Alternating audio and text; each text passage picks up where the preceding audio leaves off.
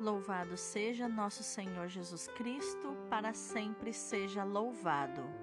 Hoje é segunda-feira, 28 de junho de 2021, 13 terceira semana do tempo comum.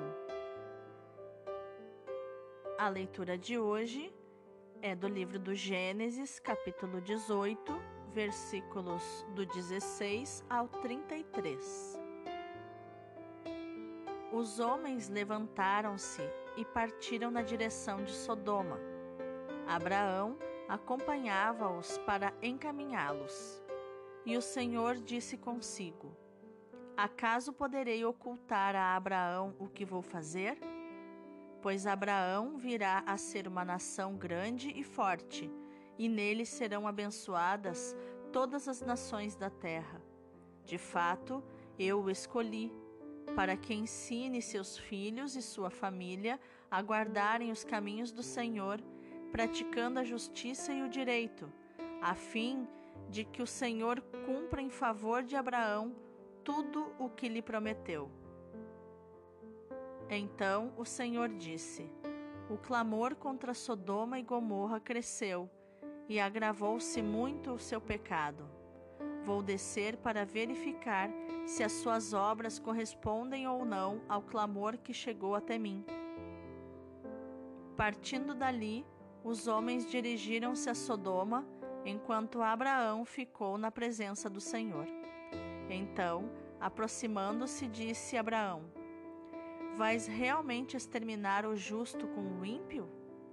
Se houvesse cinquenta justos na cidade, acaso iríeis exterminá-los? Não pouparias o lugar por causa dos cinquenta justos que ali vivem? Longe de ti agir assim, fazendo morrer o justo com o ímpio, como se o justo fosse igual ao ímpio. Longe de ti, o juiz de toda a terra não faria justiça? O Senhor respondeu: Se eu encontrasse em Sodoma cinquenta justos, pouparia por causa deles a cidade inteira. Abraão prosseguiu dizendo: Estou sendo atrevido em falar a meu senhor, eu que sou pó e cinza. Se dos cinquenta justos faltassem cinco, destruirias por causa dos cinco a cidade inteira? O Senhor respondeu: Não destruiria, se achasse ali quarenta e cinco justos. Insistiu ainda Abraão e disse: E se houvesse quarenta? Ele respondeu: Por causa dos quarenta não o faria.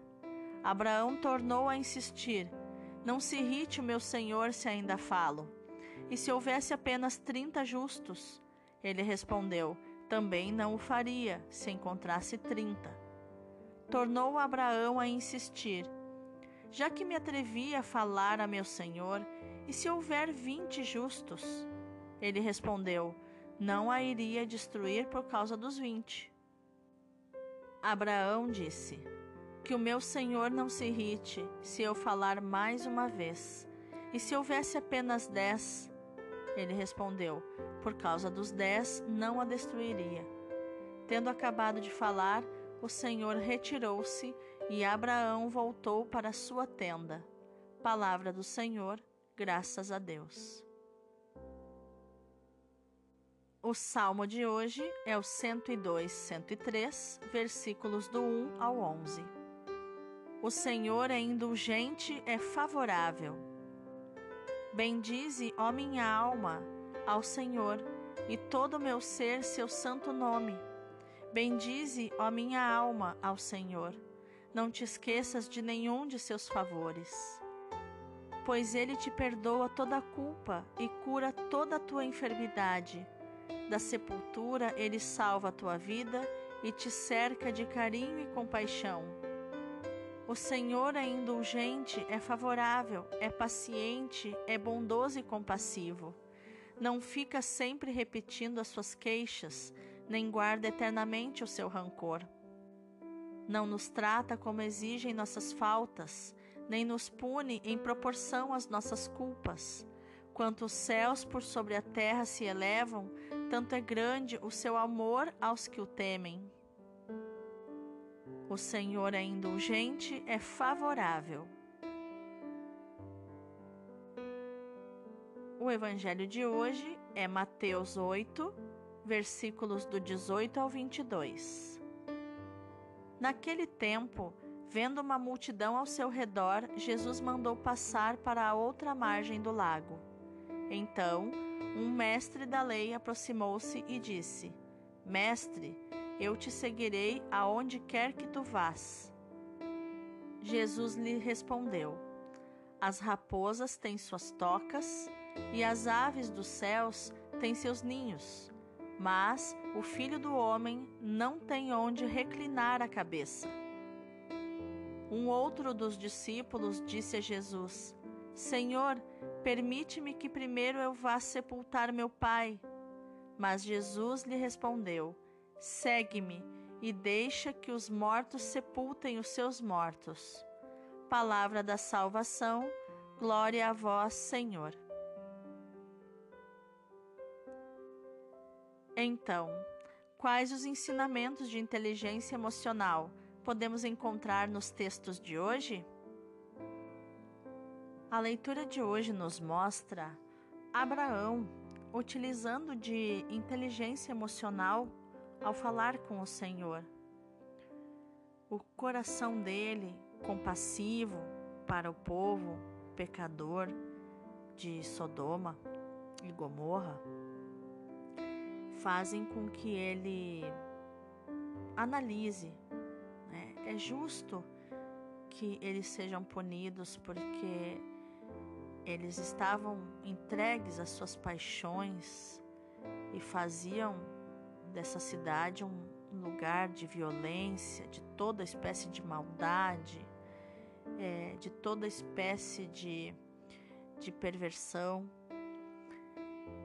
Por outro lado, Abraão olhava eles como seres humanos, como pessoas que têm limitações e falhas. E começou então um trabalho de intercessão diante do Senhor, de pedir por aqueles, até que ele chegou no número de dez. Se houvesse dez justos naquelas cidades, se o Senhor é, exterminaria a cidade. E o Senhor diz que não, que se houvesse pelo menos dez pessoas justas, Deus pouparia a cidade. Só que não havia nem dez. Então, a, a palavra aqui não conta, mas Sodoma e Gomorra foram realmente exterminadas por Deus. E se analisarmos a forma com que Abraão falou com Deus, é, é muito interessante ver o, o cuidado que ele usa com as palavras e ele usa de linguagem não violenta, né, com Deus, é, num tom de filho que pede ao pai, né, para que o pai faça pelos seus irmãos, é, seja compassivo e, e não os puna conforme os seus erros. Centenas de anos depois desse episódio de Abraão com Deus, o salmista vai dizer que o Senhor é indulgente, é perdoador e é favorável. Que o Senhor ama nos fazer favores, perdoar as nossas culpas, curar as nossas doenças da alma das emoções, do corpo. Que Ele salva a nossa vida, mesmo diante da sepultura, e nos cerca de carinho e compaixão. O salmista também diz que Deus é perdoador, é indulgente, né? É favorável, é paciente, né? é bondoso e compassivo não fica sempre repetindo as queixas, nem guarda rancor, porque Ele perdoa e esquece o nosso pecado. Tanto que nós na igreja temos o sacramento da reconciliação, que é a confissão, onde nós nos declaramos, é o único tribunal em que nos declaramos culpados e saímos absolvidos. E se porventura saíssemos do confessionário e nos deparássemos com o próprio Jesus é, e disséssemos assim: Senhor, perdoa esse meu pecado, já confessado, Jesus nos, per nos perguntaria: Que pecado? Eu não sei de pecado nenhum, porque Ele perdoa e esquece. Deus não nos trata como exigem as nossas faltas, porque senão jamais nós seremos perdoados pelo tanto que nós erramos, as nossas falhas. Né? Volta e meia nós nos deparamos com pensamentos ruins sobre as pessoas, de julgamento, de rancores. Mas o amor de Deus é tão grande quanto o tamanho do céu. Já que no Evangelho, Jesus vai nos mostrando que ele não faz expectativa de ninguém. Ele olha cada ser humano com aquilo que esse ser humano consegue dar, com aquilo que ele consegue assimilar. E assim nós devemos aprender com Jesus a não fazer expectativas de ninguém. Imagine se Jesus fizesse expectativa desse mestre da lei que disse: Ah, Senhor, eu te seguirei aonde quer que tu vás. Imagina o sofrimento que Jesus passaria fazendo expectativa das pessoas, porque palavras são só palavras. Para você ter uma ideia, na nossa comunicação, as palavras significam apenas 7% da comunicação. Então, uma pessoa pode dizer algo e não estar necessariamente falando a verdade. O que vai definir se ela está falando a verdade são as suas atitudes. Já uma outra pessoa pediu para, antes de seguir Jesus, sepultar o seu parente, o seu pai. E Jesus falou a realidade, esclareceu aquilo que é prioridade. Segue-me e deixa que os mortos sepultem os seus mortos. Porque quem morreu já não está mais aqui. Então, Jesus estava mostrando para esse homem o que é prioridade, que é seguir Jesus.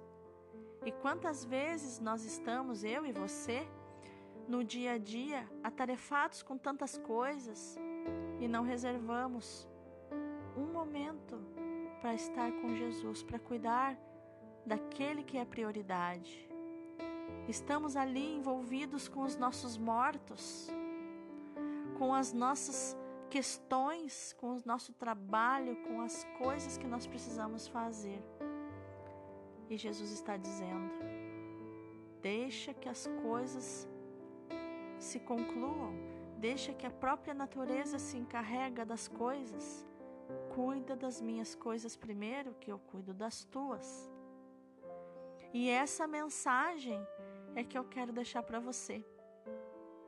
Que no dia de hoje, nessa semana que começa, você possa cuidar das coisas de Deus, dedicar mais tempo para as coisas de Deus, e você vai ver que as tuas coisas ele vai resolver muito mais rápido do que você resolveria.